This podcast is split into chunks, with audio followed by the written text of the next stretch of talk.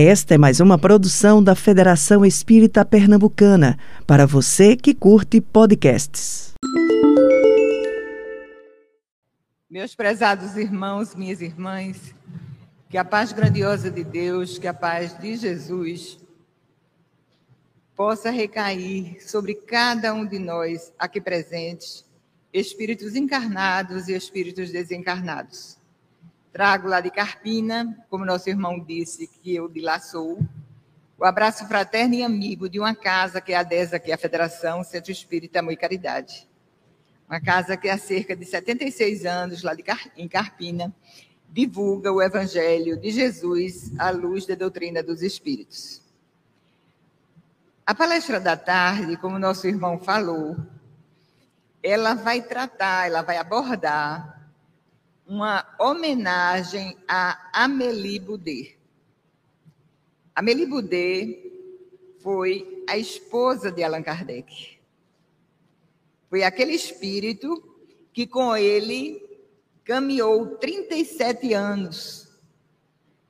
37 anos de um processo de dedicação afetuosa, onde com ele dividiu um pouco das tarefas que lhe coube na codificação da doutrina dos espíritos.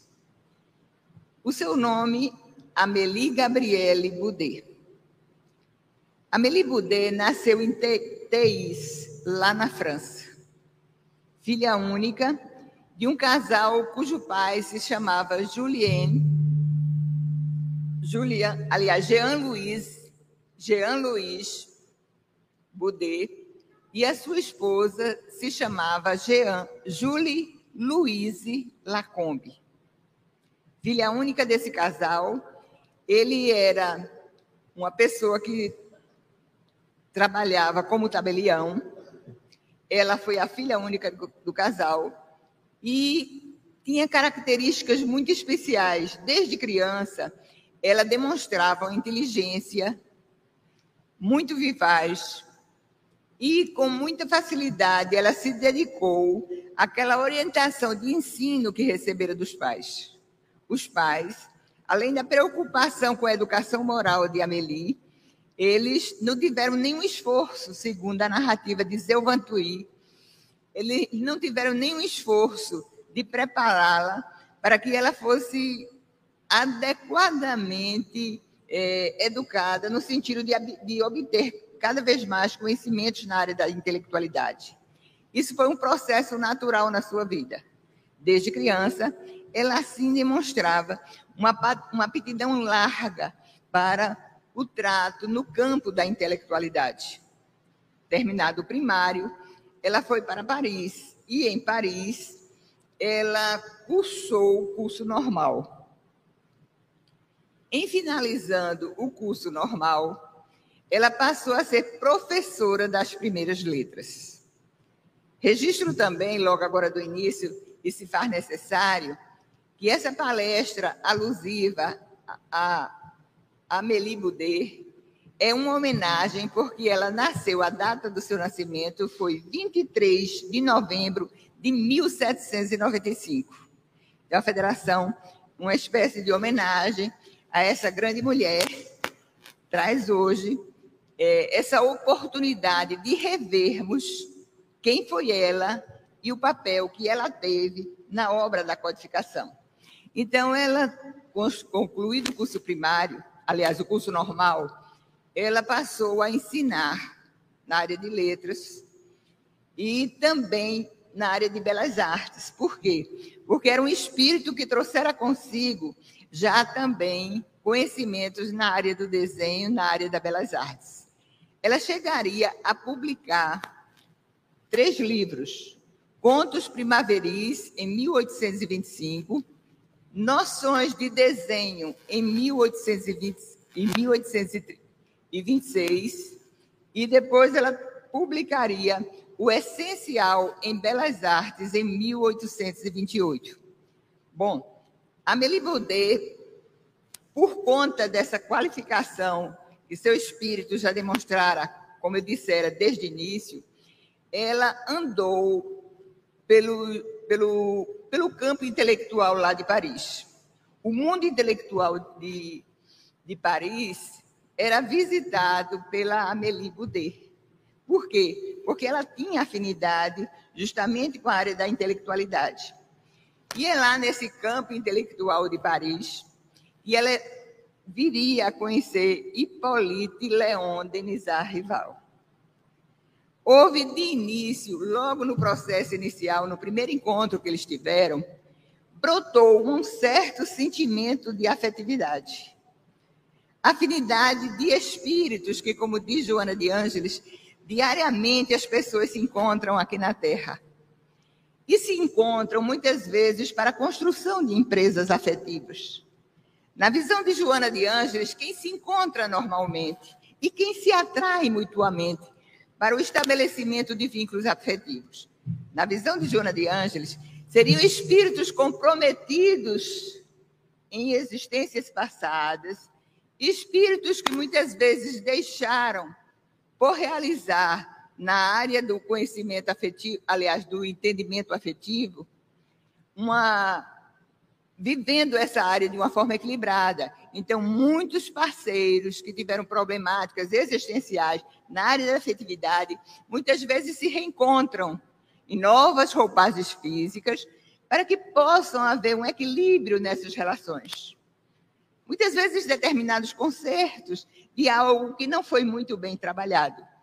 Mas diz Joana de Ângeles que, na realidade, também se encontram de forma costumeira aqui na Terra espíritos que já tiveram ou iniciaram determinadas empresas, no sentido, ou determinadas atividades, no sentido de benefício a, a, algo que sirva para o bem comum, e esses espíritos se reencontram para continuarem em novas existências tarefas anteriormente iniciadas. Também podem se, podem se encontrar espíritos que vivem no mesmo clima de afetividade e afinidade espiritual. Sem qualquer medo de que possamos errar na nossa observação, Amélie Baudet e Hippolyte Leon Denis Arrival foram dois, foi um casal que se encontrou no mundo intelectual de Paris, porque havia entre eles uma grande afinidade espiritual.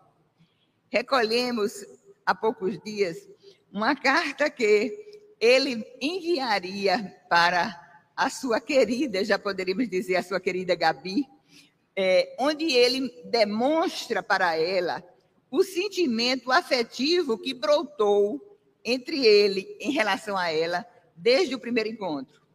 E na carta é dita: Feliz Kardec se manifesta agradecendo pela permissão de poder trocar cartas diretamente com a sua namorada.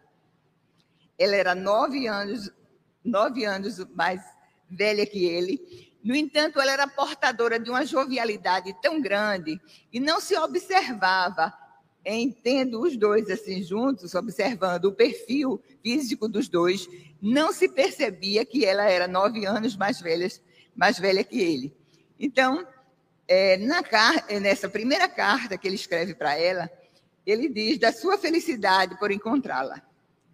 E ele pede permissão de poder trocar cartas diretamente com a sua namorada. Sua franqueza e a forma direta de lidar com suas questões mais íntimas será a marca registrada que o acompanhará no intenso trabalho que dará corpo à codificação da doutrina espírita anos depois. Quando Kardec escreveu esta carta, a primeira carta, que ele estava com 27 anos de idade e ela contava 36. Casaram-se em 9 de fevereiro de 1832 e permaneceram unidos 37 anos, até a desencarnação do codificador em 31 de março de 1869. Aí ele transmite para ela que a sua mãe acabara de receber a resposta do Senhor, seu Pai, a solicitação feita por mim através dela. Apresso-me em aproveitar dessa permissão que ele me concedeu para vos exprimir diretamente toda a alegria que esse consentimento me proporcionou. E quanto feliz eu seria que a vossa determinação pessoal corresponda à minha expectativa. Foi um período muito curto que eles tiveram de namoro, e no dia 9 de fevereiro de 1832 eles casaram. Ela, de acordo com a narrativa de Zeu Vantuil, um livro que, é publicado, que foi publicado pela Federação, editado pela Federação Espírita Brasileira. O título desse livro é Os Grandes Vultos do Espiritismo no Brasil, mas ele inseriu ali a biografia de Amélie Boudet. Nós vamos observar que ela teve uma atração muito forte por Allan Kardec. Aliás, vamos ainda chamá-lo de Hippolyte Léon Denis Rival, Rivail, ou rival, como alguns chamam, porque até então ele ainda não houvera se aproximado da doutrina espírita, e ele aí, ela o conhece como Hipólito, como professor Hipólito Denis Arrival. Então, ela tem uma atração especial por ele, por quê?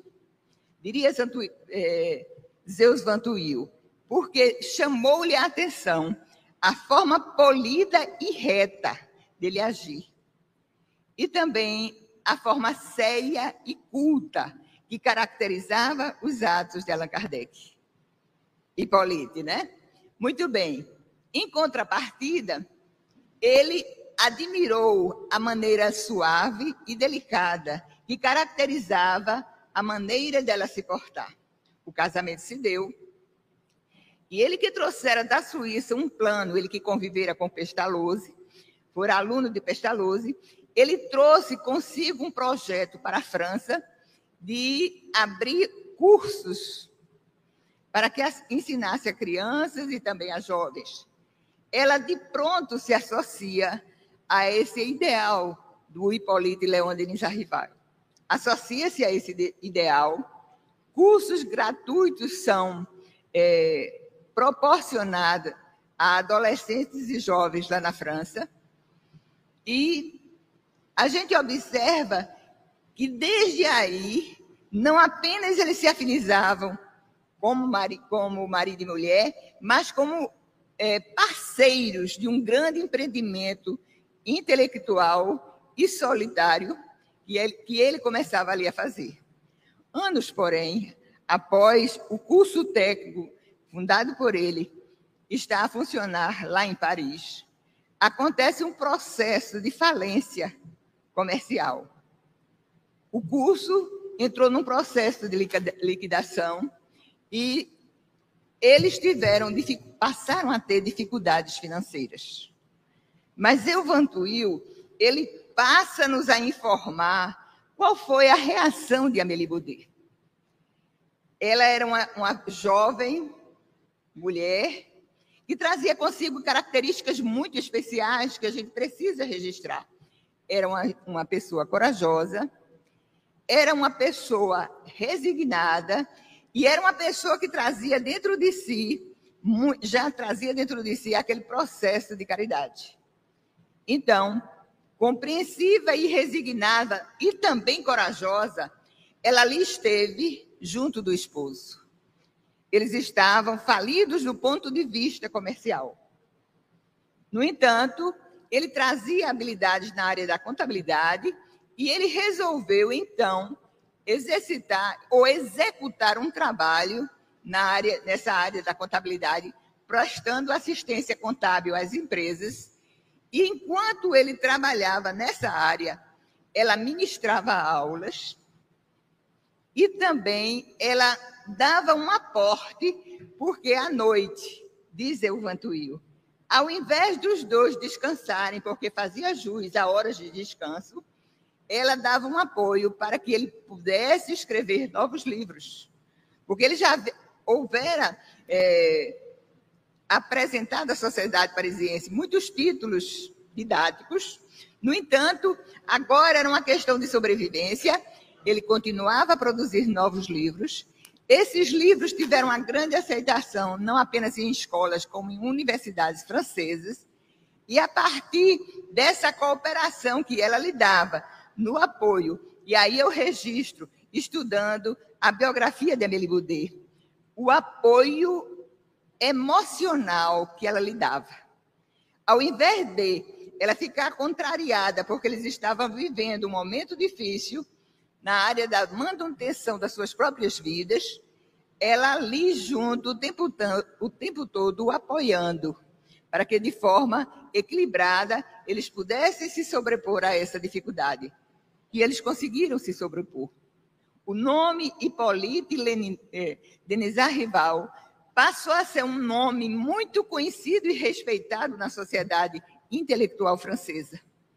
E aí eles passaram, eles se sobrepuseram a, a essas dificuldades, e aí eles entraram num processo de estabilidade financeira.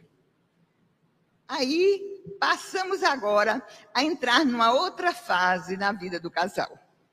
Em 1848, lá nos Estados Unidos, acontece aquele fenômeno que daria lugar, na linguagem de muitos autores espíritas, a, a, as bases ali surgia dos fenômenos de Heidesville, as bases de um novo espiritualismo. E por que novo espiritualismo? Porque os fenômenos mediúnicos, eles sempre existiram. No entanto, quando se deu partida à observação, à análise daquilo que estava a acontecer em Heidesville, a sociedade como um todo, eu diria mais, a humanidade, tomou conhecimento e pôde analisar a questão dos fatos como se davam na área do intercâmbio mediúnico.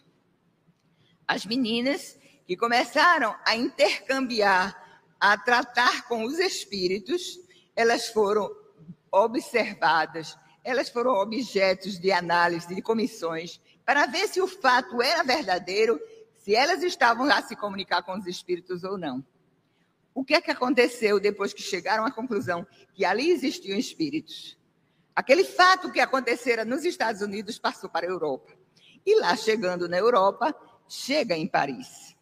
E em chegando em Paris, os amigos de Allan Kardec, que tinham uma das especialidades, ele foi um estudioso de magnetismo, o convidam para que ele possa assistir o fato de que as mesas as mesas se movimentavam nas reuniões que faziam em casas particulares.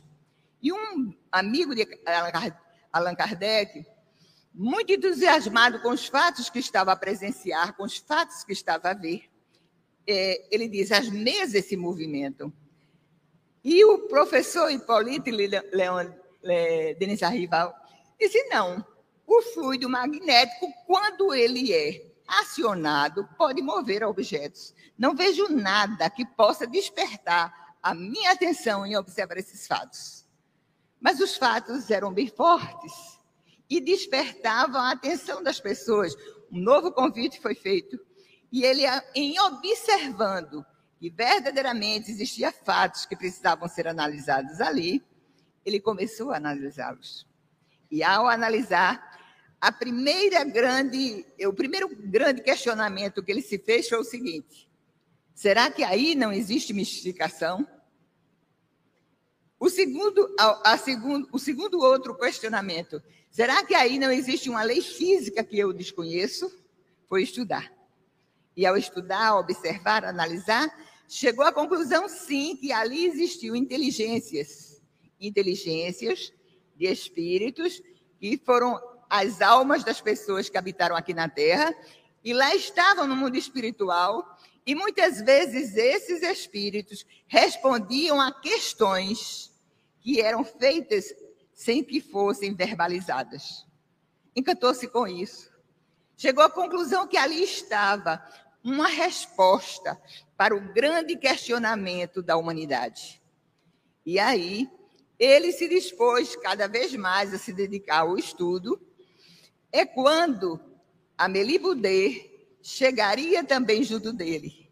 E ao chegar junto dele, ao invés de combater, ao invés de criticar, diz Elvantuil, com alegria emotiva, ou seja, visitada pela emoção da alegria, ela passou também ali com ele a compartilhar das observações, dos estudos e das análises. Em aí chegando, num determinado ponto em que o trabalho estava bem avançado, ele recebe a comunicação do Espírito de Verdade que ele seria chamado para encabeçar Ele seria a cabeça que levaria à frente esse movimento que transformaria a humanidade. E a comunicação que o Espírito de verdade lhe passa, gente, é o tipo de comunicação que, se ele não fosse, e aí destacamos, se ele não fosse um cientista, um homem também muito determinado, tal qual ela o era, porque ela foi uma pessoa também muito, muito corajosa e determinada, ele não levaria à frente essa missão da codificação. E por que não lhe levaria? Está aqui em Obras Póstumas. O Espírito, quando lhe fala a respeito da missão que ele deveria desenvolver, ele diz que ele passaria por muitas dificuldades. Porque não seria só ele publicar o livro dos Espíritos, mais um outro livro, mais outro, mais outro, e ele ficar em casa. Não. A obra que ele iria publicar, codificar, essa obra ia mexer com as bases da humanidade, do pensamento filosófico e religioso da humanidade. Então, se era uma obra com esse teor, com essa possibilidade, ele ia contar com muitas pessoas que iam se contrapor ao trabalho que ele iria realizar. Sobre ele, existiriam muitas palavras injuriosas. Sobre ele, ou sobre a pessoa dele, muito processo de ingratidão e de calúnias. Não obstante toda essa observação, todo esse aviso que o Espírito de verdade lhe rebaixou, ele respondeu em relação à proposta: Estou pronto. Mas ele não estaria pronto sozinho. Junto dele estava ela.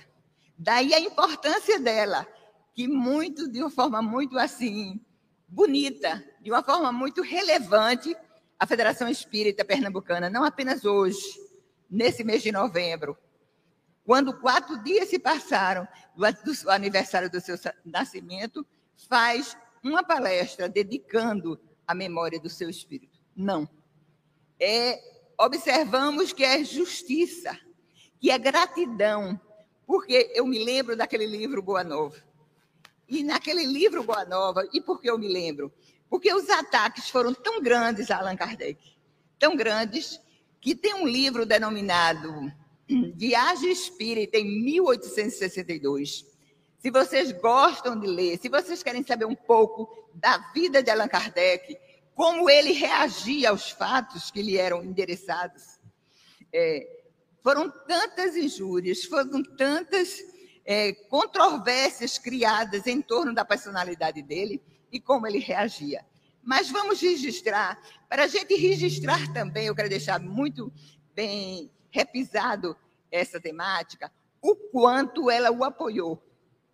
Em determinado momento, no livro Viagem Espírita, em 1862, depois a gente traz a menção ao livro Boa Nova, é, Allan Kardec diria que quando a gente pratica o bem, ele desabafando, Nesse livro, ele desabafa um pouco daquilo que se lhe fizeram.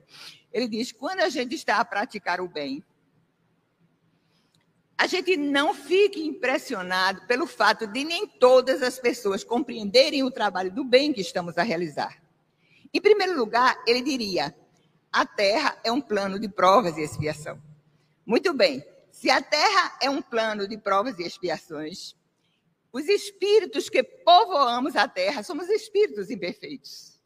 E muitas vezes, um espírito imperfeito, não tendo a coragem de praticar o bem, ele passa a ter ciúme de quem tem a disposição de fazê-lo.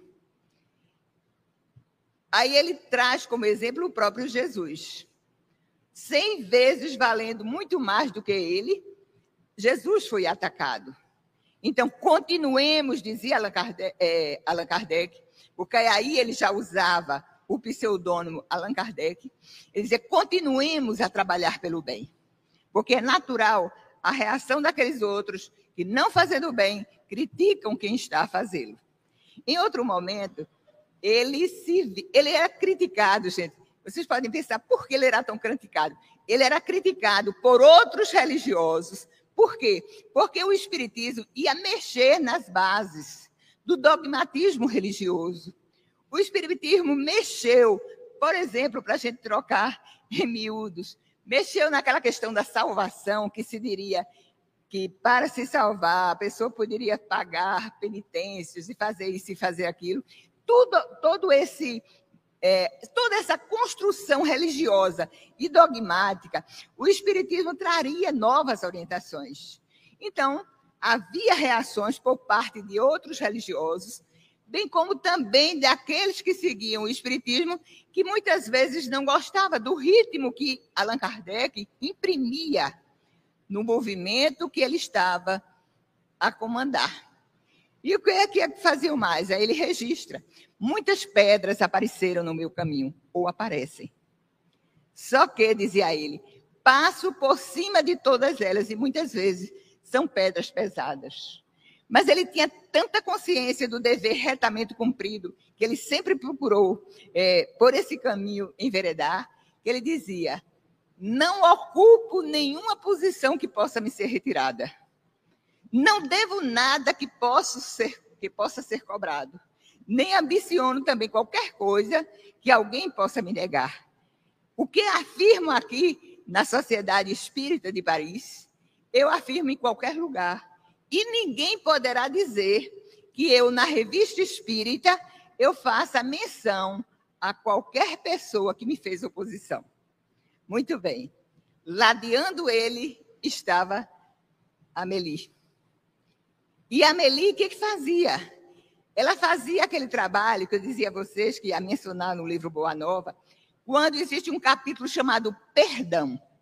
Nesse capítulo, os discípulos perguntam a Jesus quantas vezes nós devemos perdoar. Pergunta feita por Pedro. Jesus, não apenas sete vezes, mas setenta vezes sete vezes. O diálogo prossegue, e ao prosseguir, Pedro perguntaria a Jesus: e para perdoar, a gente não deve é, desejar que a pessoa ela tenha uma, um, se transformado para que a gente possa dar o perdão à pessoa? E a resposta assinalada pelo irmão X é a seguinte: que nós precisamos, nada poderá ser feito se a gente não der o primeiro passo.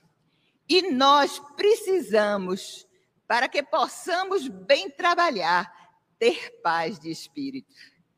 É esse apoio afetivo que Amélie Boudet dava a Allan Kardec.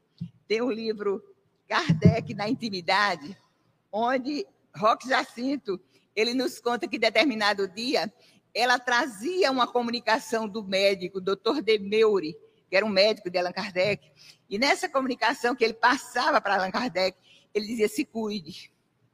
Não, não entre no processo de exaustão por conta de tanto trabalho. E ela chega interrompendo lá no escritório onde ele estava a trabalhar, e ela dizia: Peço-lhe desculpas porque eu interrompo. Mas eu estou preocupada com essa carta que fala que você está trabalhando demais, e você trabalhando demais, você pode abreviar os seus dias de vida aqui na Terra. Mas ele não se importava com isso, porque ele tinha um objetivo maior. Era terminar as cinco obras da codificação. Né? Ele queria deixar todo o trabalho da codificação realizado, para que não inserissem dentro do contexto dessas obras alguma coisa que fosse desfigurar a essência do Espiritismo que ele ali queria codificar. Então, a gente vê a presença de Amélie Boudet apoiando a, a, o nascedouro de todas essas obras, apoiando afetivamente, apoiando intelectualmente. Por quê? Porque ela estava ali como alguém que, aqueles que escreveram sobre ela, ela era secretária de Allan Kardec. Ela se dava o trabalho de, de, de recebendo as correspondências que lhe eram endereçadas, ela respondia junto com ele ela o acompanhava sempre que podia as viagens espíritas que ele empreendeu, não apenas no território francês, mas também na Bélgica e também na Suíça. E ela foi aquela pessoa com quem ele pôde contar verdadeiramente para codificar a obra e também dar possibilidades de ele é, trazer para o mundo espírita a revista espírita. É, O Livro dos Espíritos foi apresentado à humanidade no dia 18 de abril de 1857. No dia 1 de janeiro de 1858, ele faria o quê? Ele traria a lume o primeiro volume da Revista Espírita. O Espiritismo sendo ciência, filosofia e religião. Toda esse, para atender esse lado científico do Espiritismo, era preciso que houvesse a publicação de uma revista. Daí ele ter criado. E ele diria, conversando com ela, a revista precisa ser séria e agradável. Séria, para que possa atender a curiosidade das pessoas cultas e seja uma revista agradável, para que essa revista possa despertar a atenção das pessoas que não têm tanta intelectualidade. E foi ela aquele braço direito com que ele contou, porque ele contou também e a gente ressalta tanto esse braço direito que ela foi na vida de Allan Kardec. Porque muitas vezes havia sessões em que Allan Kardec recebia muitas cartas, mensagens que pediam que fossem publicadas. E era preciso haver uma seleção. Porque, na visão de Allan Kardec, nem tudo que eles recebiam para publicar na revista merecia publicar. Então, ela foi esse apoio constante na vida do codificador. Quando foi apresentado o, o Livro dos Espíritos, só em, em, abril de mil, é, em abril de 1857, somente no ano de 1858, janeiro a publicação da revista, abril de 1858, é que foi criada a Sociedade Espírita de Paris. Muito bem. E aí os espíritas se reuniam aonde? se reuniam na casa do codificador. A casa já não dava tantas pessoas que queriam participar das reuniões e assiná-las eu vantuil. Era um trabalho bastante cansativo, mas a Melibudê estava ali a recepcionar todas as pessoas que chegavam para estudar, para conhecer a beleza do ensinamento espírita. 31 de março de 1869. De forma repentina, Allan Kardec voltaria para o mundo espiritual. Não estava preparada a Melibudê, não estava. E lá no velório de Allan Kardec, representando o pensamento de Amélie Boudet, um senhor chamado Miller falaria. Falaria no velório, outros espíritas ilustres haviam falado, como Camille Flammarion e tantos outros, mas a pedido de Amélie Baudet, o senhor Miller falaria, diria algumas palavras em relação àquele, àquela vivência afetuosa que ela tivera com Allan Kardec. E quando o senhor Miller fala, quando ele discursa, ele diz que fala em nome da viúva, de uma viúva que viveu com ele 37 anos, numa convivência conjugal que era refletida numa felicidade, aliás, era o casal vivia uma felicidade sem nuvens. Não havia desgosto naquele, na, no casamento dos dois. E ele ali estava também para ela expressar o reconhecimento, a gratidão que ela, que ela tinha por ter sido ele sempre um homem honesto, portador das melhores virtudes e de real interesse pelas coisas materiais ficaria registrado essas palavras como pensamento dela expressas pelo senhor Miller. O corpo foi enterrado no cemitério de Montmartre, mas um ano após, no dia 31 de março de 1870, os espíritas parisienses lhe pediram que aqueles corpos, eh, que os, seus, os restos mortais do codificador fossem transportados para o cemitério Père Lachaise. E ela aqueceu, porque via nesse pedido dos espíritas de Paris eles estavam com um desejo humano, mas era um desejo muito sincero. E no túmulo de Allan Kardec, um dos mais visitados lá no cemitério Père Lachaise, está escrita aquela frase que caracterizou filosoficamente e religiosamente o pensamento de Allan Kardec: nascer, viver, morrer Renascer ainda, progredir sempre, tal é a lei. E aí, E aí, gente, é que nós percebemos a grandeza espiritual desta mulher. Estava ela quando se deu o desencarne de Allan Kardec com 74 anos de idade. Vamos projetar essa realidade fática. 74 anos de idade. Ela que já demonstrara o seu espírito forte, de uma autêntica espírita que aceitara o desencarne de Allan Kardec de uma forma assim verdadeiramente exemplar. Ela, ela resolveu continuar o trabalho de Allan Kardec.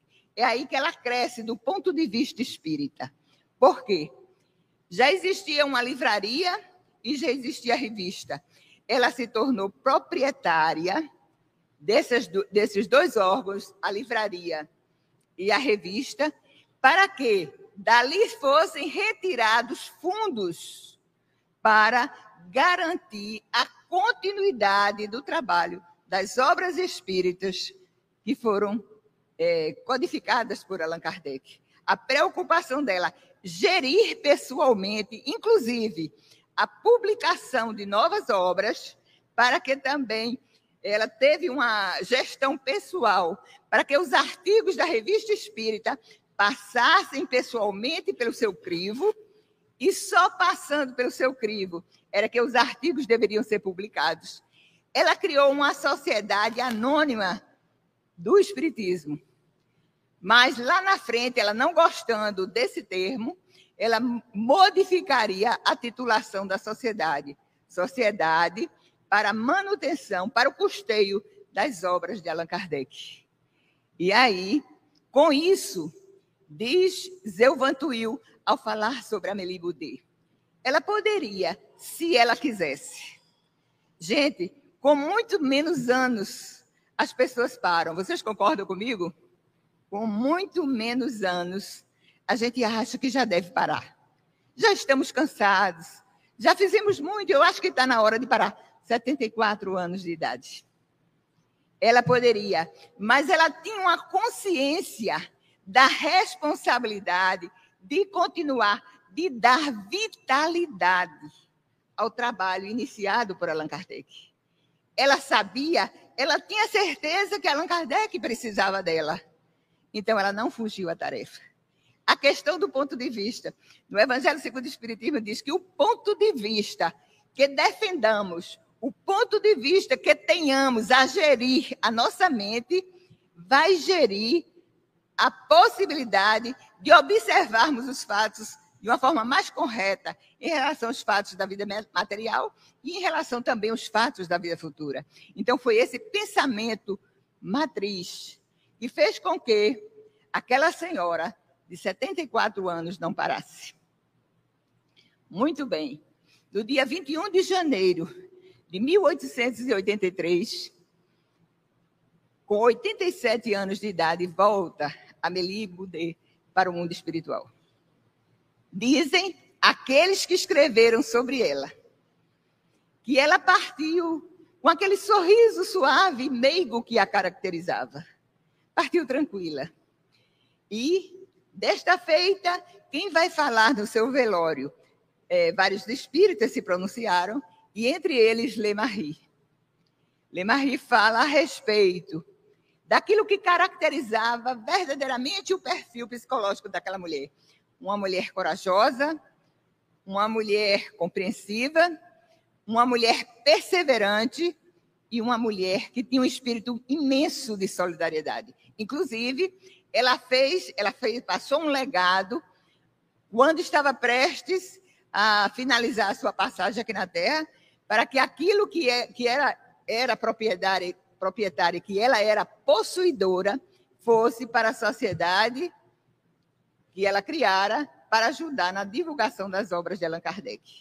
Uma pessoa parente dela, uma pessoa já idosa e seus filhos quiseram confiscar esse legado dizendo que era um, não era um legado é, correto do ponto de vista jurídico, porque ela já estava de avançada idade.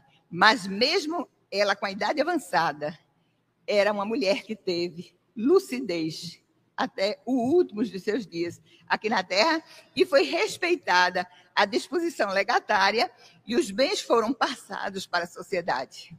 O ponto alto do velório de Amélie Boudet foi uma comunicação através de um médio chamado Lecoq. E através do Lecoq haveria uma mensagem que fora trazida por Antônio de Pádua, o conhecido Antônio de Pádua, Antônio de Pádua. Então, Antônio de Pádua passa para as pessoas ali presentes que ela fora recebida e era natural que o fosse pelo espírito de Allan Kardec e muitos outros espíritos divulgadores da doutrina que já estavam lá no mundo espiritual.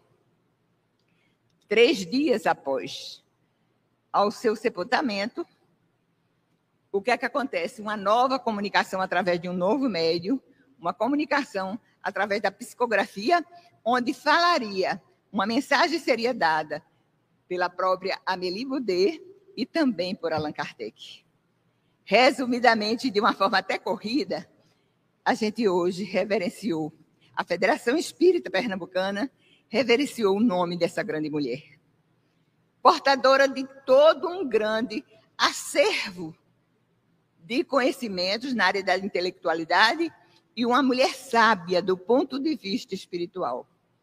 Afinidade grande existiu nesse casamento.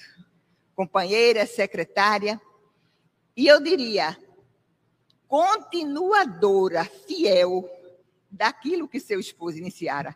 Foram 14 anos depois do desencarne dele, em que ela deu vitalidade, onde ela deu possibilidade de o movimento não parar, de o movimento sempre estar a crescer.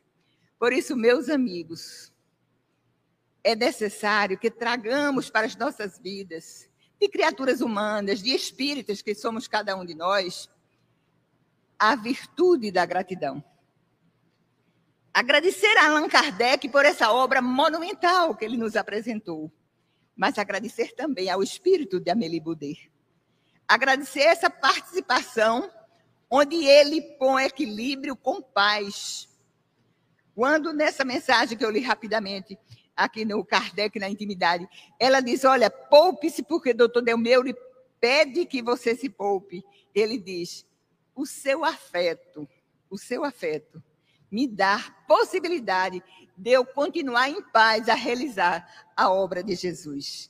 Então, parceira, tão importante quanto ele o foi, tão importante, porque para que ele pudesse trabalhar e trabalhar com tranquilidade, ela estava ali a apoiá-lo. Então, gratidão, gente. Uma virtude rara que foi enaltecida por Jesus quando apenas um dos leprosos que foram curados voltou até ele. Onde estão os nove? Joana de Anjos, no livro que fala sobre a gratidão, ela diz: existe muita dificuldade de, das pessoas, dos seres humanos, serem gratos. Há uma dificuldade muito grande. Mas ela diz na obra, a plenitude da gratidão, que nós podemos estudar, trabalhar e treinar a gratidão. Poderemos fazer isso é uma virtude que precisa ser treinada. A princípio, a gente faz até por dever. Muitas vezes a gente não se integra no sentimento da gratidão, mas sendo treinado esse sentimento, chegaremos a colocar um sentimento verdadeiro naquilo que a gente esteja a fazer. Existem dois aplicativos que denotam que as pessoas são gratas. O primeiro aplicativo de Joana de Ângeles é ser terno com as pessoas que fazem bem feito e que estão a fazer o bem. Ser terno. Muitas vezes a gente tem uma riqueza de possibilidades de, ser, de sermos ternos. Não expressamos, não expressamos ternura e, consequentemente, não expressamos gratidão. E outra forma, outro aplicativo que a gente deva fazer em relação a essa virtude da gratidão, é a gente ter uma participação ativa no processo da, do crescimento da sociedade. Recebemos tanto de tantas pessoas da sociedade, e aí eu trago para a nossa realidade espírita. Recebemos tanto através do Espiritismo, e fica a pergunta na tarde de hoje: o que é que, de gratidão, em relação à doutrina espírita, em relação ao codificador, em relação a Melibudê, estamos a fazer. Da questão 573 do Livro dos Espíritos, Allan Kardec pergunta aos espíritos que o dirigiram na obra: qual é a missão do homem encarnado na Terra? Vocês já se perguntaram? Resposta está lá no livro dos Espíritos, na questão 573. É ajudar a instruir os homens. É ajudar o progresso dos homens e também as instituições, de forma direta e de forma material. Então, observando o rastro de luminosidade que esses espíritos por cada um de nós fez. E, gente, paremos para pensar. Não fosse a doutrina dos espíritos, o que seria de cada um de nós? Em termos de observarmos as disparidades da vida, as desigualdades da vida, as desigualdades de afeto, o que seria de oportunidades que a gente às vezes pensa que nos é sonegada? O que seria de cada um de nós? Então, o preito pequenino seja feito também por cada um de nós hoje. Agradeçamos a doutrina espírita, agradeçamos a Allan Kardec e coloquemos nas nossas mentes o trabalho grandioso dessa mulher que com ele esteve, para que ele pudesse ter paz para realizar a grande obra que ele realizou e que ele empreendeu. Muita paz para todos. Você ouviu o podcast da Federação Espírita Pernambucana.